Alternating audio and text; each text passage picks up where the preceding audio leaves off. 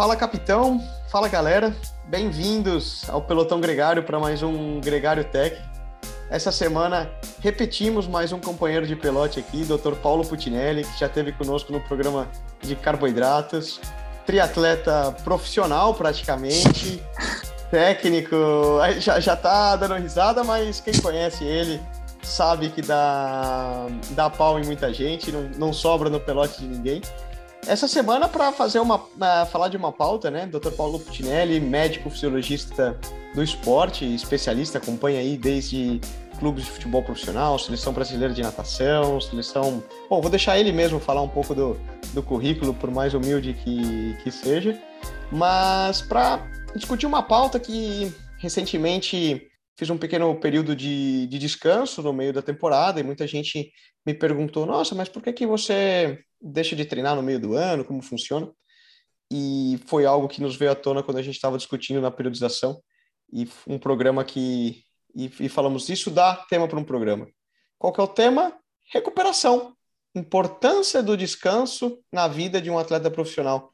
E aí, não tanto no lado da fisioterapia, no lado mecânico da coisa, né, de, de botinha, de complex, de massagem, mas no lado hormonal, no lado da fisiologia do corpo humano, o que acontece com o nosso corpo, com o nosso sangue, com no interior mesmo, né? Quando a gente treina forte e quando a gente descansa. Então, sem mais delongas, vamos botar para tirar nesse pelotão Dr. Paulo Putinelli. Muito bem-vindo. Boa, boa. Obrigado mais uma vez pelo convite. Fico muito feliz por estar de volta. No primeiro, é, a primeira aparição minha aqui no Gregário, eu disse que se tivesse sido bom, eu seria convidado novamente. Então, uma alegria imensa estar por aqui, principalmente para falar desse assunto. É, quando eu recebi o convite e você me contou o assunto, eu fiquei ainda mais animado porque eu tenho certeza que vai rolar um papo bem legal por aqui. Vamos embora, vamos para cima. Sensacional. Gregariou bem no último programa, né? E aí a gente resolveu escalar ele para mais um mais um desafio aqui aqui com a gente. Como funciona numa numa equipe profissional mesmo, né? Mas Cara, exatamente, né? Eu estava introduzindo esse tema e surgiu é, entre. Eu estava discutindo aqui com o Rafa Fossarella, meu preparador, meu fisiologista aqui, que é o Aitor Viribai, e a gente estava justamente passando por um período meu, né? Eu vim de um primeiro bloco de competições, logo a gente notou que eu entro num período da primavera que eu sou muito alérgico, tenho rinites, dificuldade em respiração, isso impacta muito, né? Um fator estressante no meu corpo. E logo, então a gente decide por fazer um, um descanso de meio de temporada antes de começar com outro bloco de treinamento e dar, dar continuidade nisso. Nesse descanso, a gente faz uma série de, de exames sanguíneos, uma série de análises para controlar e dar continuidade. Mas aí surgiu, né? Cara, qual realmente a importância da gente ter uma periodização ao longo da temporada bem, bem feita, né? E respeitar esses, esses blocos de descanso e carga. É, assim, é, eu tenho na minha vivência clínica uma questão bastante interessante de uh, no mesmo dia um, atender atletas profissionais e atletas amadores e eu trago muito isso à tona no sentido de que a grande diferença entre atletas profissionais e amadores muitas vezes não é o treino em si e sim a questão dos fa outros fatores que englobam a, a melhoria de performance, de desempenho. E isso inclui o descanso. Então, eu costumo falar muito que atleta profissional ele é profissional no treino e profissional no descanso. Já os amadores, eles conseguem muitas vezes chegar próximo dos volumes e intensidades dos atletas profissionais, mas eles perdem muito, uh, muitas vezes por falta de conhecimento ou por não se importarem tanto com o período de recuperação, uh, ou por conta de de tempo mesmo, né? De outras funções e a, outras atribuições. E para um atleta amador falar que um atleta profissional muitas vezes ele para durante o ciclo de treinamento ou o ciclo de treinamento ele prevê momentos de descanso soa muito muito ruim para os atletas amadores, né? Porque eles falam: "Ah, mas e meu form? e meu TSS, e meu, sabe, começa com essas siglas que fala, olha, isso não cabe a você, cabe ao seu treinador ou à sua equipe, né?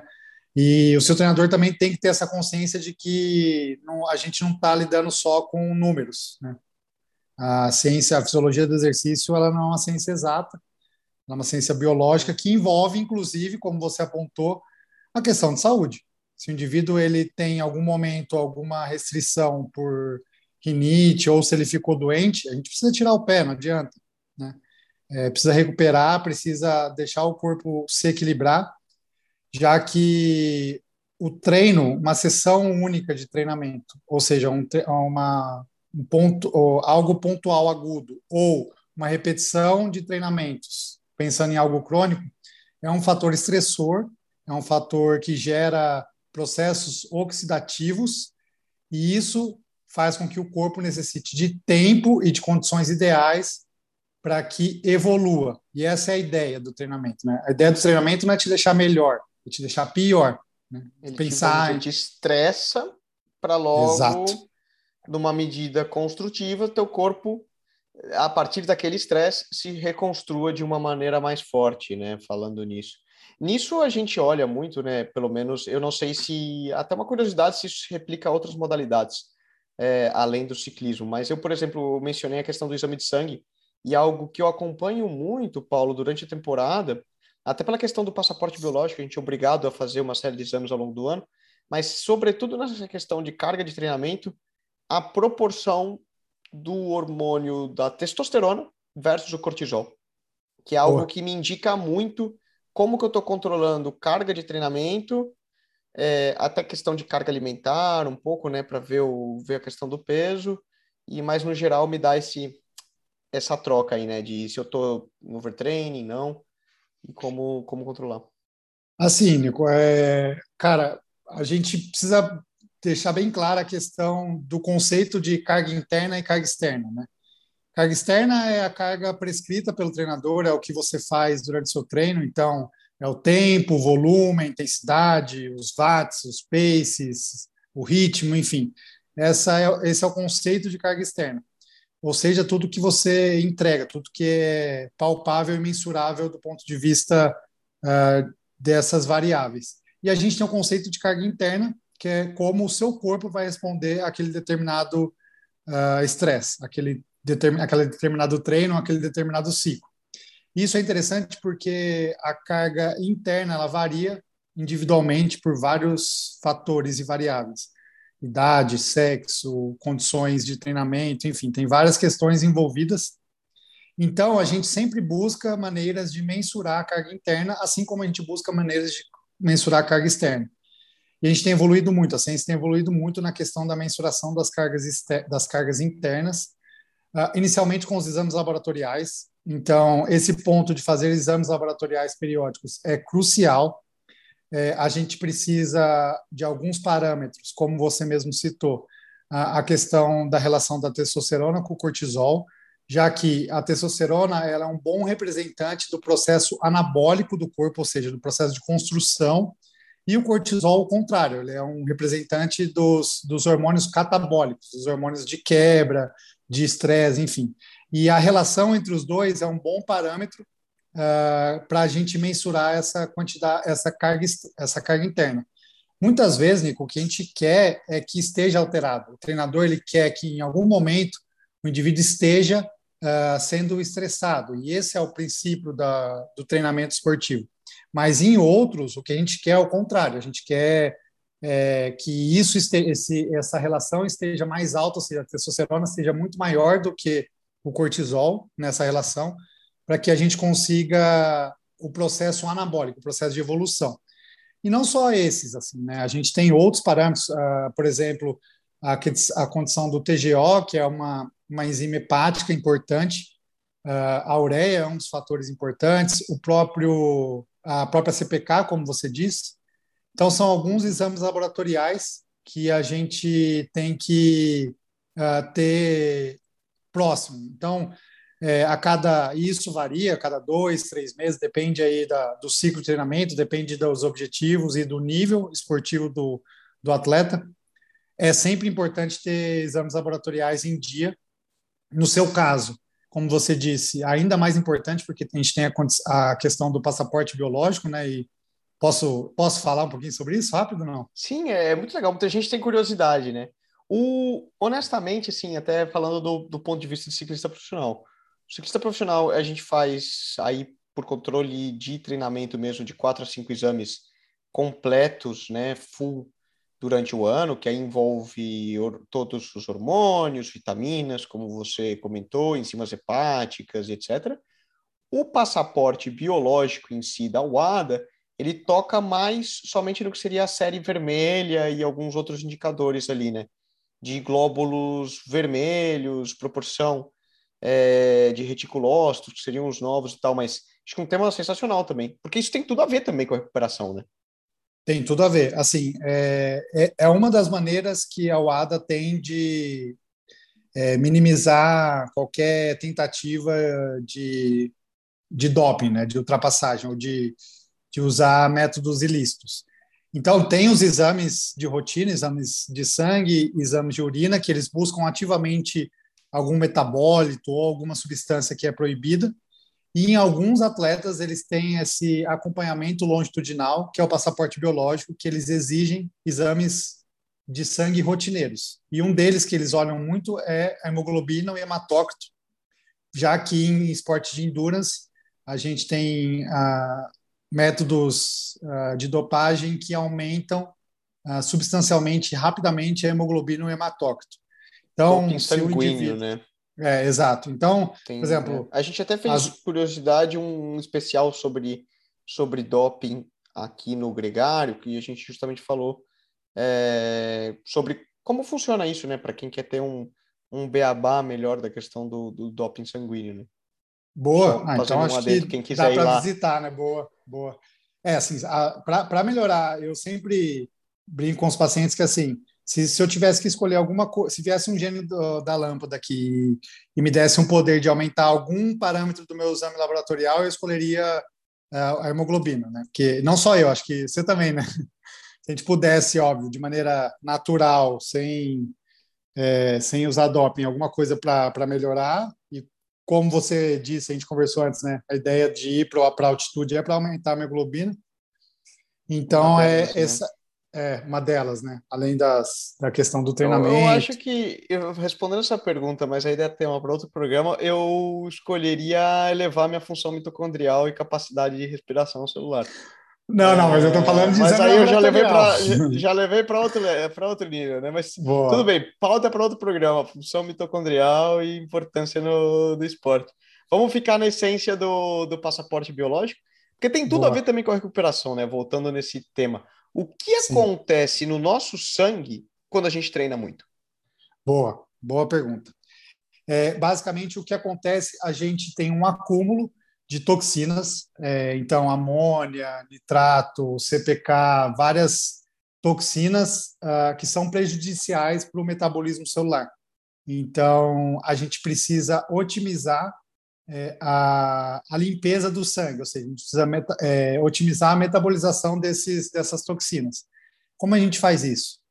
Uh, se hidratando bastante, e é um ponto bastante relevante na, no processo de recuperação, é, tendo o descanso adequado entre as sessões de treinamento, ou uh, estando treinado ao ponto de que o nosso metabolismo seja tão rápido para que a gente consiga fazer isso, e um outro ponto interessante é que a gente, no final de um período de treinamento, seja ele um, um treinamento, a gente está com os nossos estoques de glicogênio depletados. Então, a gente precisa se alimentar corretamente é, para que a gente reponha rapidamente nossos estoques.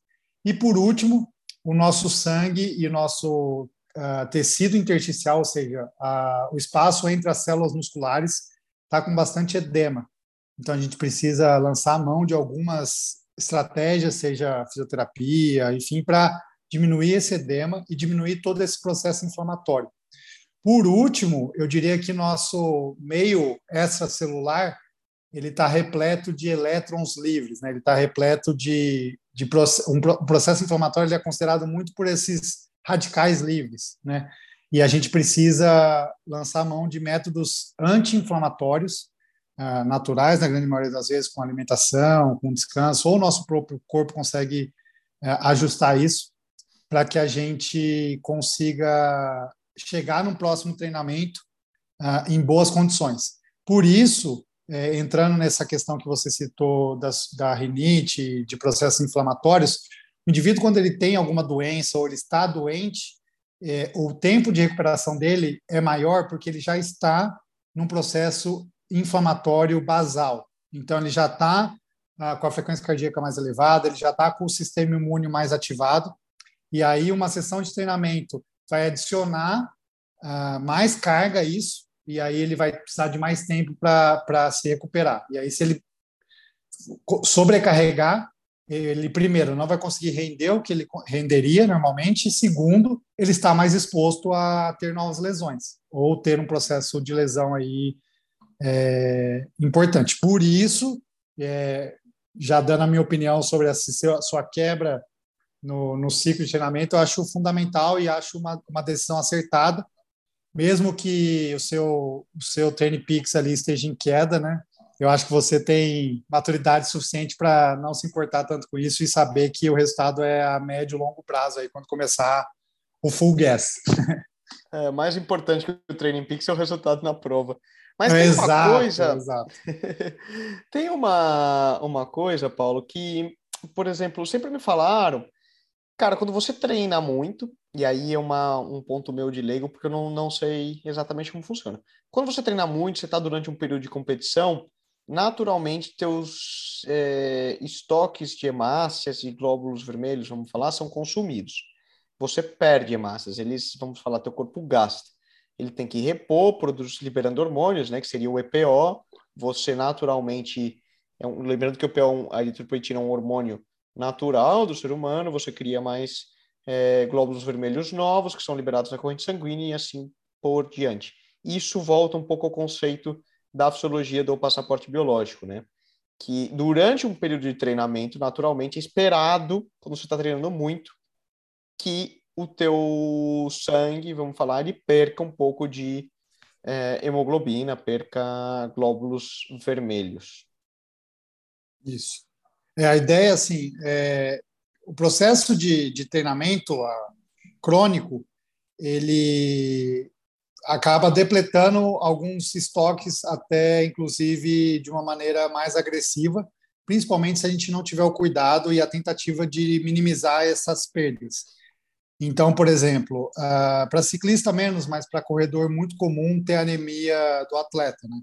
É, então, o indivíduo ele perde muito sangue é, por exemplo, no sistema gastrointestinal, porque quando a gente faz uh, exercício físico, a gente tem uma redistribuição do fluxo sanguíneo, então a gente tem um menor aporte de sangue e, consequentemente, de oxigênio para o nosso intestino, uh, para que, uh, os nossos músculos dos membros inferiores e superiores eles sejam mais irrigados. Isso gera microisquemias, então gera micro lesões na parede intestinal que leva a perdas sanguíneas. Então, a gente acaba sangrando ocultamente pelo intestino, e isso é um dos fatores que justifica a nossa diminuição da hemoglobina. Outros fatores para corredor é, são os traumas que a gente tem no chão. Então, ah, mas é um trauma leve, tá? Mas a gente bate no pé no chão por muito tempo, principalmente se a gente usar muitos tênis minimalistas, tênis de placa de carbono, enfim. É, isso só pode aumentar. A gente não tem grandes estudos robustos falando sobre isso, mas é de se pensar que faz sentido.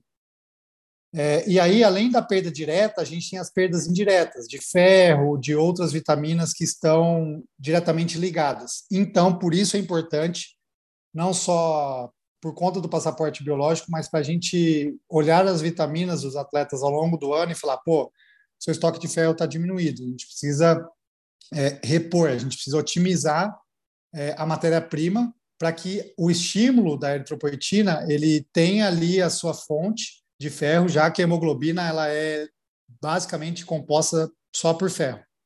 Então, não só a questão dos exames de sangue são importantes para ver a sequência e a carga de treinamento, mas também para a saúde. E por último, é, o próprio ciclo de treinamento ele aumenta o volume, o volume plasmático sanguíneo.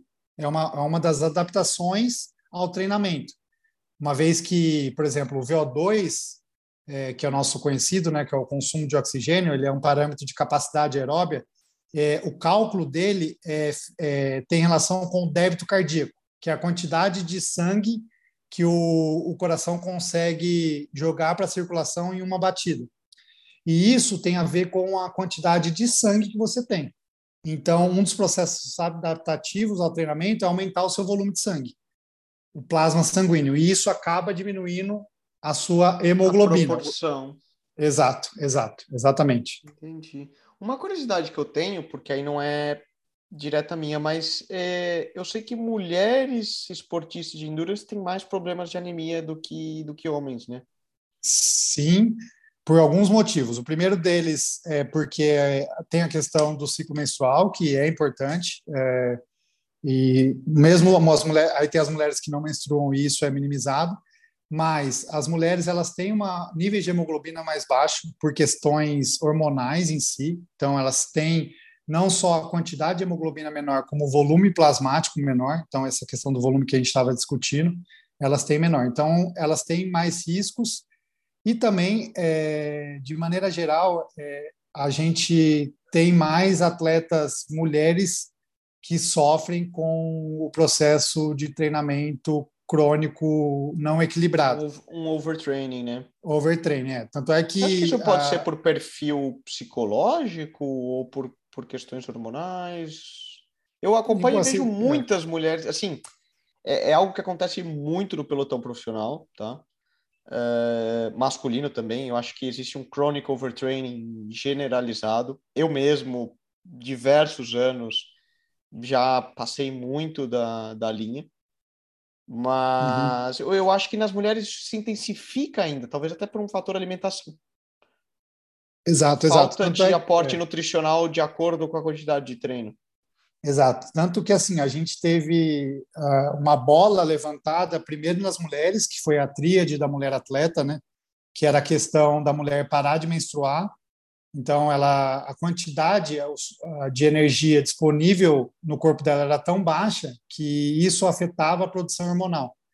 E aí essa, essa diminuição da produção hormonal, é, consequentemente, fazia com que a, a paciente parasse de menstruar, e isso acarretaria em vários problemas na saúde dela, é, problemas inclusive ossos, então maior risco de osteoporose, e aí, isso inicialmente foi descrito em mulheres como uma tríade, depois virou uma síndrome, que aí envolve não só questões é, de, de é, questões de menstruação e de saúde óssea, mas questões imunológicas, psicológicas, e agora a gente tem a descrição dessa síndrome para homens também, exatamente nesse ponto que você está dizendo.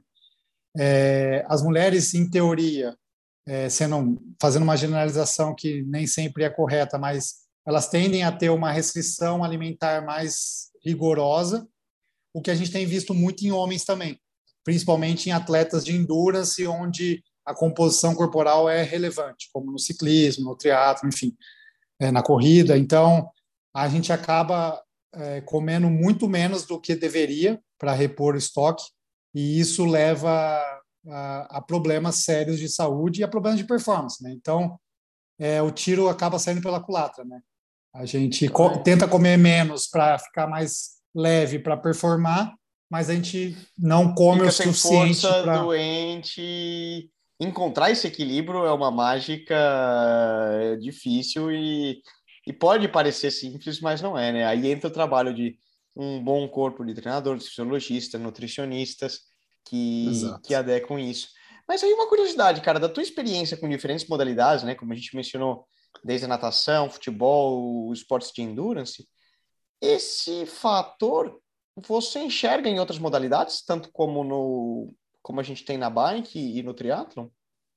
Cara, assim, a questão, você diz, de overtraining e de disponibilidade energética? Sim. Cara, mais no endurance, mais no endurance. Se for, for ver futebol, cara, sim. É, porque essa restrição, ela é muito forte dentro dos esportes de endurance.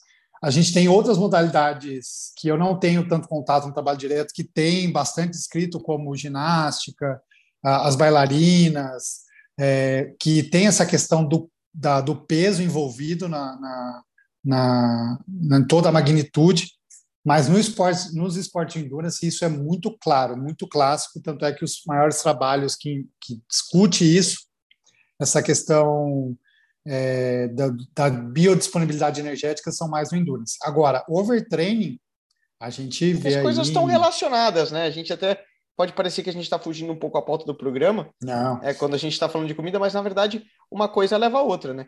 Porque o overtraining Sim. nada mais é do que, que justamente essa, né? Deixar de respeitar os períodos de recuperação e o que isso vai ocasionando no corpo, né?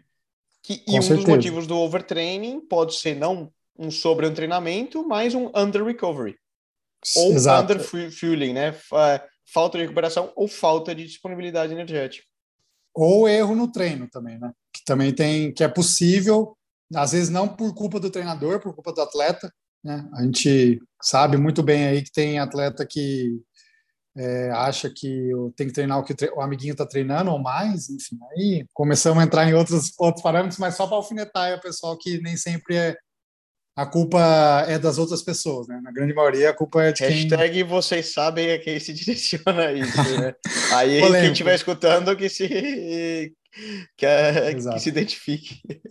Exatamente, exatamente, Nico. Mas assim, cara, é, voltando, tentando é, voltar ao assunto principal, eu acho que o ponto maior é que eu vejo com muitos bons olhos, e por isso, quando você falou do, do assunto, eu achei fantástico, que a ciência está nessa pegada também de buscar maneiras de otimizar a recuperação. Né? Então a gente tem esses dispositivos novos, meu, HRV, UP, o próprio Super Sapiens, assim, da gente ter essa resposta da carga interna de maneira mais real time, né? não esperar a cada dois meses para fazer um exame de sangue. Não, eu posso de alguma maneira uh, ter um acesso direto, instantâneo de como está a sua glicemia, como está a sua frequência cardíaca, como está seu sono, enfim. E isso, cara, assim, vai trazer. A minha, a minha aposta é que a gente vai ter uma evolução muito grande nas marcas, enfim, a gente está sempre em evolução no esporte, mas talvez uma revolução muito grande aí na performance humana por conta dessa, dessa desse maior controle, desse maior controle não diria, mas talvez monitorização. Acessibilidade, acessibilidade a coisas que eram de difícil acesso, né?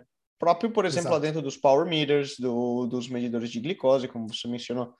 Agora, cara, eu tenho uma, uma dúvida, porque parece que o que a gente está falando aqui, claro, é, se limita ao mundo do esporte de alta performance, né? Então, aí ao o atleta profissional ou aquele que está muito próximo do profissional, como é o caso de teu caso mesmo, né? Que você não é um atleta profissional, mas está quase ali, quer se dedicar e treina quase que a mesma quantidade que eu. Mas, por exemplo, para o atleta, para aquele cara que treina talvez aí para participar de um Ironman, um 70.3, mas tem também uma rotina de trabalho e, e casa, família, amigos, etc. Como que isso ajuda a isso se replica para a vida dele também? Essa questão que a gente está falando de testosterona, cortisol, impacto sanguíneo. É... Como que isso funciona para esse tipo de gente? assim, é, funciona igual. Uh, óbvio, a gente não tem a mesma carga de treinamento, porque o número de horas é diferente, mas uh, pode ser que o atleta uh, que não está buscando alta performance, performance eu diria que assim, eu arriscaria dizer que todo mundo sempre está em busca, né? É que só muda o. Seja o no trabalho para ser né? o que mais o maior número de vendas, seja um médico para operar o mais rápido possível e terminar aquela cirurgia. No fundo, Exato. hoje a sociedade vive em alta performance, né? Exato, e até assim, nível esportivo, digo, ah, o indivíduo faz um, uma maratona. Ele, tudo bem, a, ele faz a primeira para 4 horas e 20, a segunda ele vai querer fazer para menos de 4 horas e 20, isso não tenha dúvida. Então ele está buscando alguma maneira de se tornar melhor do que ele era anteriormente. E ele tem que lançar mão de alguma coisa diferente do que ele fez uh, no ciclo anterior. Mas uh, ah, para os indivíduos que estão uh, no esporte, não nesse nível, como você disse, não no nível de altíssima performance, é, é importante, primeiro, sempre garantir que esteja bem com a saúde, né? E garantir que o esporte ele esteja cumprindo um papel de promoção de saúde e não trazendo algum risco para o indivíduo. E segundo, que, uh, por exemplo, a gente que vive em alta performance, a gente tem muito mais cuidado em uma boa, boa noite de sono, bo, uh, muito mais cuidado com a questão de alimentação, hidratação, ao passo que esse indivíduo, às vezes, ele negligencia muito isso. Então, ele dorme menos, dorme mal, ele tem a questão da, da ingesta alcoólica, que cada vez mais a gente tem visto que é um dos principais fatores estressores ao corpo. É, inclusive, esses tempos eu ouvi um, um podcast do HIV é, falando que, um especialista falando que no, no Big Data deles, uh, o que mais influencia uh, e altera o HIV não é viagem, não é altas cargas de treinamento, e sim é, libações alcoólicas. É impressionante, cara. Eu fiquei impressionado com isso.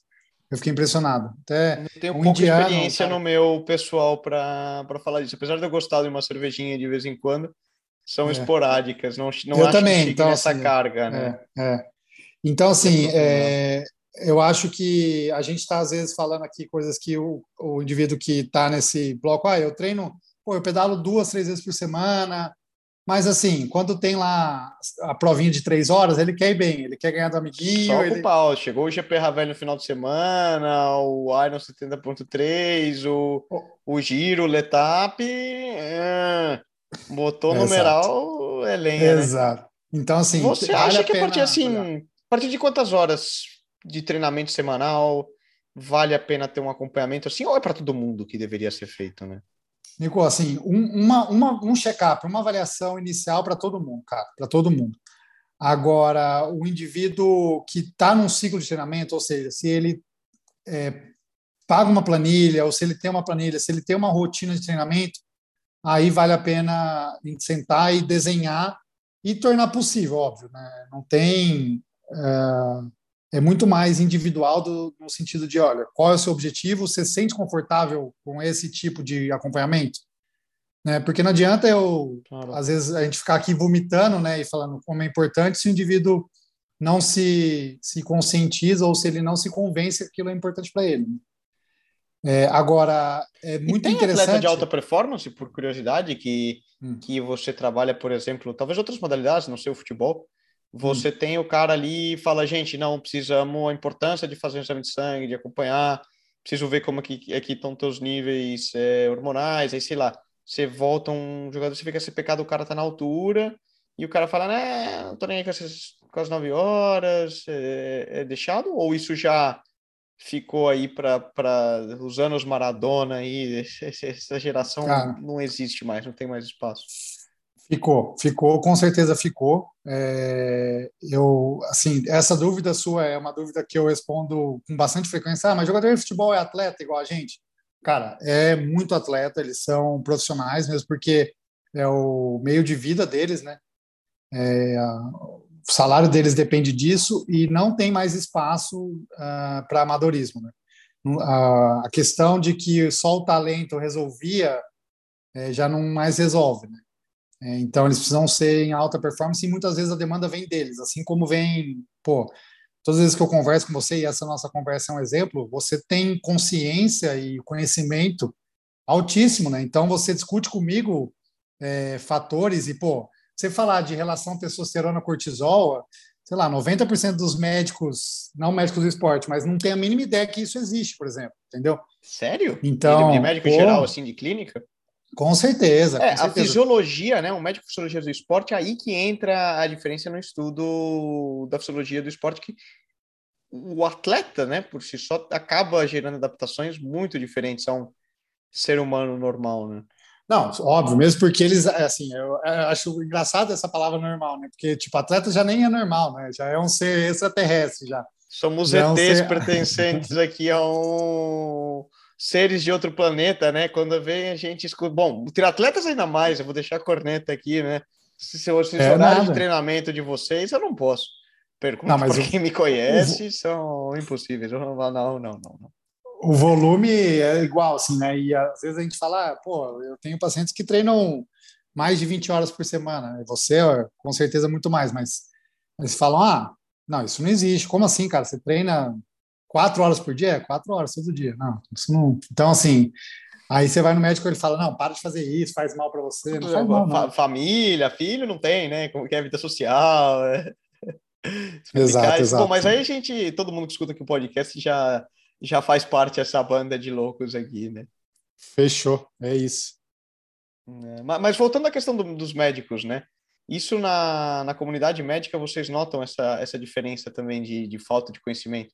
Daí, ah. não falta de conhecimento, desculpa, né? Mas talvez desconhecimento mesmo, né? Nunca ter buscado aprofundar, né?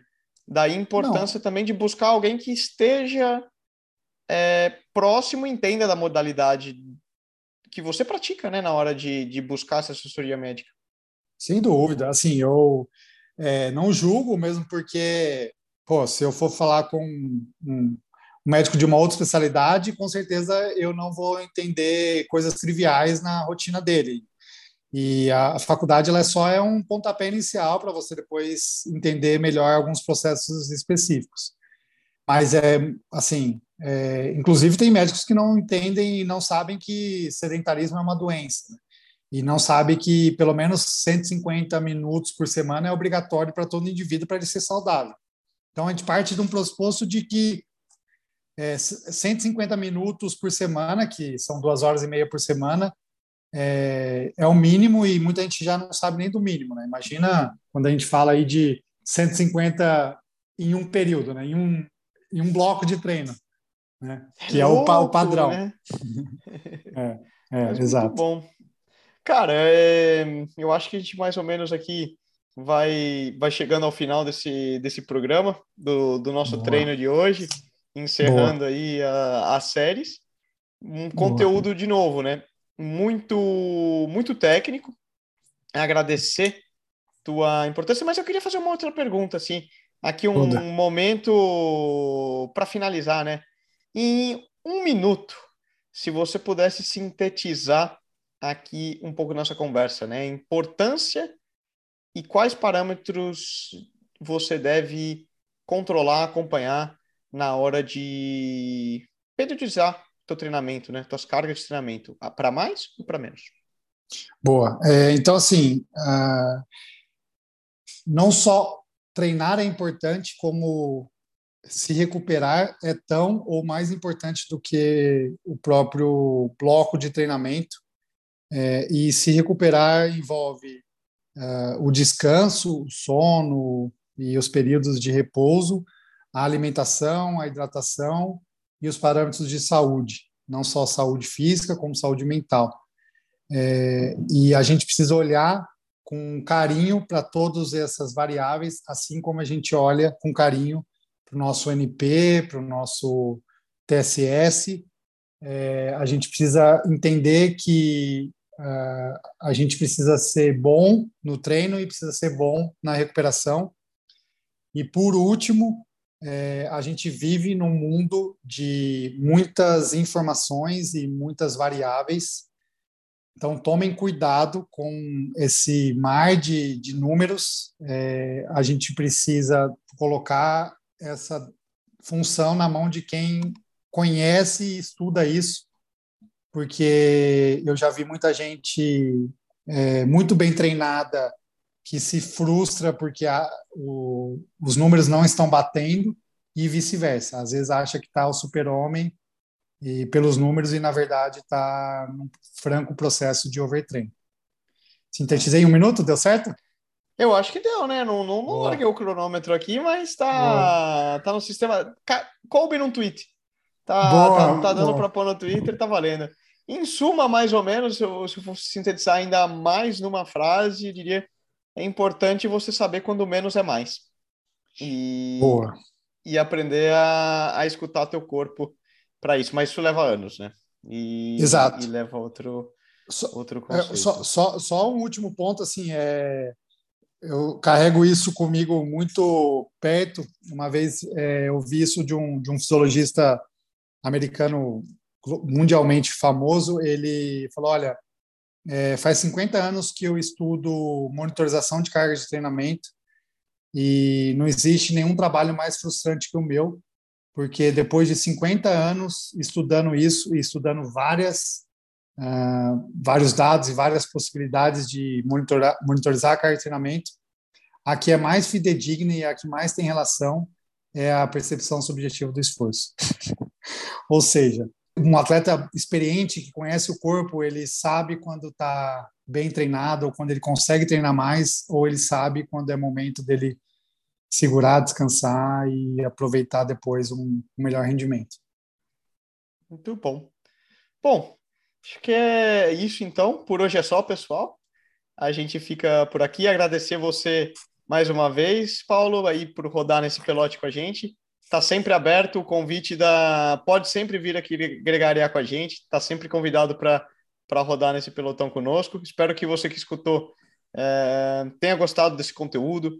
É um conteúdo mais técnico. Se ficou qualquer dúvida, qualquer esclarecimento, tenho, pode mandar mensagem para mim, para o Gregário, que, também para o Dr. Paulo. Se quiser procurar, se alguém quiser te procurar, Paulo, é, nas redes sociais, a gente, a gente marca nesse post aqui também, né? Se você está escutando através do Spotify, no YouTube, fica na descrição do vídeo. Mas também, se quiser deixar aí, Paulo, para quem quiser te procurar também. Boa, é arroba paulo.putinelli, é, Instagram ali, eu tenho o maior prazer de contribuir e responder. E, pô, se quiser marcar consulta, sentar aqui e ter uma, uma conversa individual, é ainda mais agregador aí. Parabéns, cara, parabéns pelo podcast. Obrigado pela oportunidade é, de poder falar tecnicamente. Muito legal esse quadro. Acho que é a primeira vez que eu consegui aí ter alguma. falar sem, sem pensar em maneiras de, de trazer para a realidade. Acho que foi um papo bem legal. Espero que tenha sido enriquecedor, assim como foi para mim. Valeu. Pô, que legal. Honra é nossa. É, não falo nem minha, porque minha eu só, só aprendo, cara. Cada semana, cada entrevista que eu aprendo aqui, dessas feras. E eu só tenho cada vez mais certeza que a gente olha muito, né, para as equipes estrangeiras e fala: nossa, o gringo tem muito conhecimento. falo, cara, não. Nós temos muito conhecimento no Brasil. É que a gente não tem noção do que a gente tem dentro de casa. E, e cada vez que eu sento e, e, poder bater um papo, eu trago realmente na minha listinha de perguntas aqui são de curiosidades que eu tenho mesmo para aprender como atleta, melhorar e poder aplicar no meu no meu dia a dia. Então, eu espero que, assim como para mim, é uma conversa muito útil, seja para você também que está escutando e possa melhorar o teu pedal, o teu objetivo. Afinal de contas, tudo se trata da, da performance humana.